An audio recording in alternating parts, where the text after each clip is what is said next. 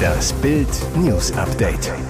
Es ist Sonntag, der 4. September und das sind die Bild meldungen Wieder Feuer am Brocken, Touristen von Höchstenberg im Harz evakuiert. Transmann totgeschlagen, CSD-Killer vor Richter. Nächste Überraschung für Deutschen Tennisbund, Niemeyer bei US Open im Achtelfinale. Wieder Feuer am Brocken, Touristen von Höchstenberg im Harz evakuiert. Die dicken Rauchschwaden waren kilometerweit zu sehen. Das Feuer wurde am Nachmittag nahe des Aussichtspunktes Goethebahnhof entdeckt und breitete sich schnell aus, erklärte ein Polizeisprecher. Und der Brocken war proppenvoll. Der sogenannte Goetheweg gilt als einer der meist frequentierten Wege im Nationalpark Harz. Es musste sofort evakuiert werden.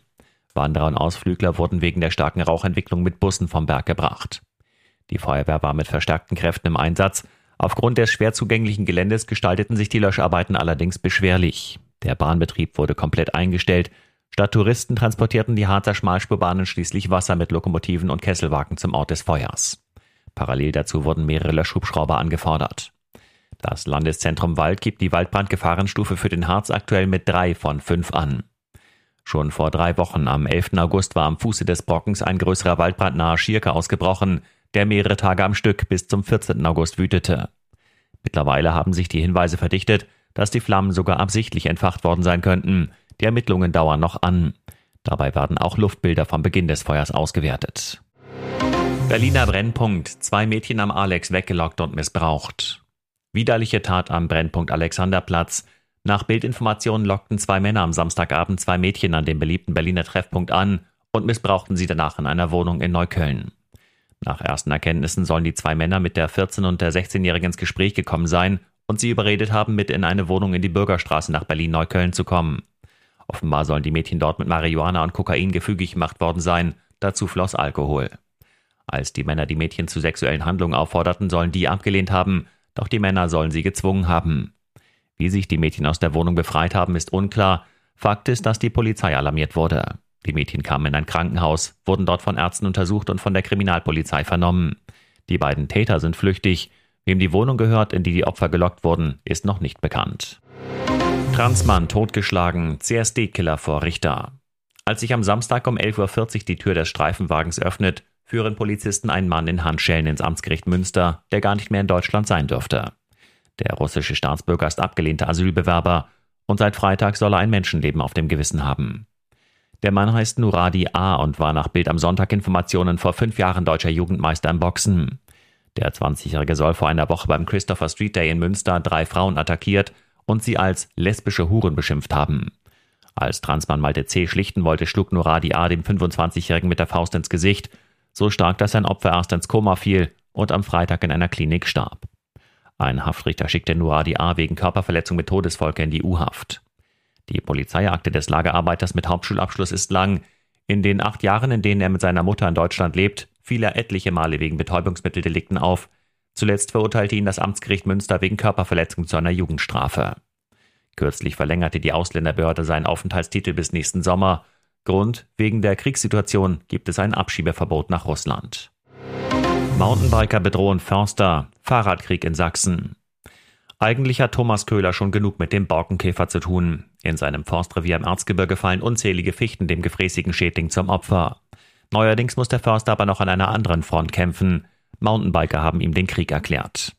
In einem anonymen Drohbrief beklagen die Downhill-Freunde Affenstein die Demontage ihrer illegalen Mountainbike-Strecke im Wald und kündigen die Zerstörung von Hochsitzen an. Im Juli hatten der Förster und seine Mitarbeiter verschiedene Sprungschanzen abgebaut, Steilkurven eingeebnet es wurden alle möglichen Materialien im Wald verbaut, mit Schrauben und Nägeln, sogar Draht- und Kunstrasen, beschreibt Thomas Köhler den Mountainbike-Parcours. Grundsätzlich ist Radfahren nur auf Straßen und Wegen erlaubt, stellt Köhler klar. Doch die Extremradler suchen den Nervenkitzel gerne in den steilen Hängen des Naturschutzgebietes. Sie fahren Baumwurzeln kaputt, verdichten den Boden. Die Folge, das Regenwasser läuft unkontrolliert ab, statt zu versickern. Richtig gefährlich wird es, wenn sie mit hoher Geschwindigkeit die Wanderwege kreuzen. Was sie dabei vergessen, wenn ein Grundbesitzer diese Bauten duldet, haftet er im Schadensfall. Förster Köhler stellte Strafanzeige und prüft nun die Hochsitze im Revier vor jedem Aufstieg. Niemeyer mit nächster Tennisüberraschung bei US Open. Jetzt wartet die Nummer 1 der Welt. Tennisspielerin Jule Niemeyer sorgt bei den US Open in New York erneut für Furore. Die 23-Jährige gewinnt in der Nacht ihr Drittrundenmatch gegen die leicht favorisierte Chinesin Zheng mit 6 zu 4 und 7 zu 6 und steht damit im Achtelfinale. Es ist die nächste Überraschung in diesem Jahr. Erst vor zwei Monaten hatte Niemeyer beim legendären Wimbledon-Turnier überraschend das Viertelfinale erreicht.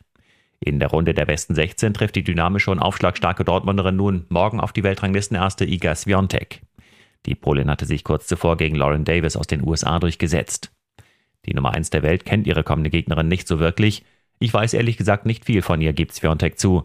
Sie wisse aber, dass Niemeyer einen sehr guten Aufschlag habe und wirklich talentiert und jung sei.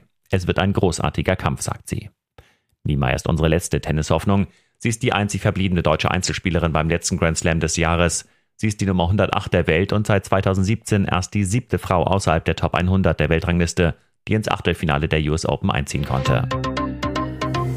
Und jetzt weitere wichtige Meldungen des Tages vom Bild Newsdesk. Einen Rolls-Royce besitzen, dieser Traum begleitete Henry Turisch, seit er als Kind für einen James Bond-Klassiker länger aufbleiben durfte. Heute mit 37 Jahren ist der Auktionator und Antiquitätenhändler aus Quedlinburg in Sachsen-Anhalt am Ziel seiner automobilen Wünsche. Er besitzt einen Rolls-Royce Silver Shadow 2. Das Luxusautomobil in Braun Metallic ist Baujahr 1980, hat einen 6,8 Liter Achtzylinder Motor, fährt spitze 180 Stundenkilometer. Henry hatte ihn vor sechs Jahren in gutem Zustand aus einer Oldtimer-Sammlung gekauft, um damit Hochzeitsfahrten durch den Harz anzubieten. Nun will sich Turisch von dem Schatz trennen zugunsten seiner sieben Angestellten. Die drücken momentan die Sorgen, wie sie in Anbetracht explodierender Energiekosten und hoher Inflation durch den Winter kommen sollen, sagt der Familienvater. Um den Angestellten zu helfen, will Turisch, der in Quedlinburg Sachsen-Anhalts größtes Antiquitätengeschäft samt Auktionshaus sowie in Braunschweig eine kleine Filiale betreibt, den Rolls-Royce verkaufen. Den Erlös werde ich unter der Belegschaft aufteilen. Welchen Erlös erhofft sich Turisch? Der Auktionator, 12.000 Euro sollen es werden. Das mysteriöse Nachtleben von Karl Lauterbach. Denke ich an Deutschland in der Nacht, dann bin ich um den Schlaf gebracht. 1844 verfasste Heinrich Heine in seinem Gedicht Nachtgedanken diese berühmten Verse 2022 sind sie noch immer aktuell und hochpolitisch. Vor allem im Bundesgesundheitsministerium, denn Karl Lauterbach verbreitet seine Twitter-Botschaften gern zu späten Abend- und Nachtstunden.